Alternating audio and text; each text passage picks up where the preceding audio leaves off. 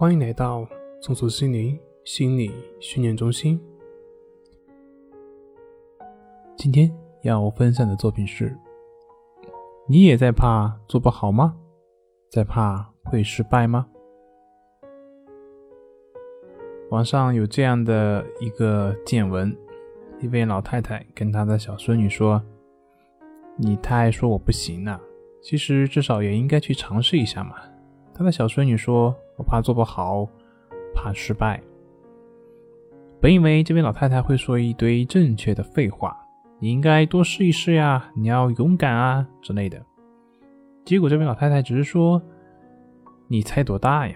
做事就想着要成功，你现在只管自己喜不喜欢就可以了，喜欢就去做啊，即使失败也是会被喜欢的。”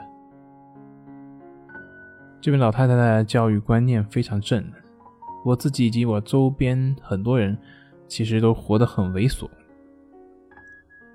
所谓的猥琐呢，就是怕这怕那，担心这个担心那个，从来都要给自己留余地，忍受不了失败的打击。你为什么害怕失败呢？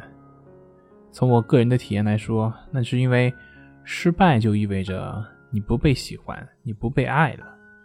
那对于一个小孩子来说，不被爱。就意味着没有办法存活下来啊！所以，害怕失败的背后是对死亡的恐惧。除了对死亡的恐惧呢，还有一个就是对于失败的羞耻感，也就是自己不如人呢。但是这种羞耻感对于人的伤害性呢，要远远小于对于死亡的恐惧。而这些问题的根本就在于，从来没有人告诉过我们，失败也是可以的。失败也是可以被喜欢、被爱的。相对应的是，从来接受的教育就是：你不能比别人差，你要勇敢，你要优秀，你要得第一，你只能优秀，你只能得第一。如果不能得第一，怎么办呢？当你不能得第一的时候，你还能保持心平气和的态度去面对吗？如果你不能接受失败，不敢承担风险，不敢表露自己的情绪的时候，你还能坦然自若吗？所以这个时候不猥琐才怪呢。曾经有一位高三的一个同学，在高二之前呢，在班里是名列前茅的，结果高二下学期就开始不对劲了，因为他发现自己跟不上了，每天都处在一种极其压抑的状态，最后没办法。就暂停学习。那位同学告诉我，自己即便是玩游戏都很抑郁，为什么呢？因为他每次都一定要赢。我当时很好奇，就问我说：“你见过谁每次都赢吗？”他说：“道理是这样，但是他就是不能接受，因为不能赢的话，那为什么还要玩游戏呢？”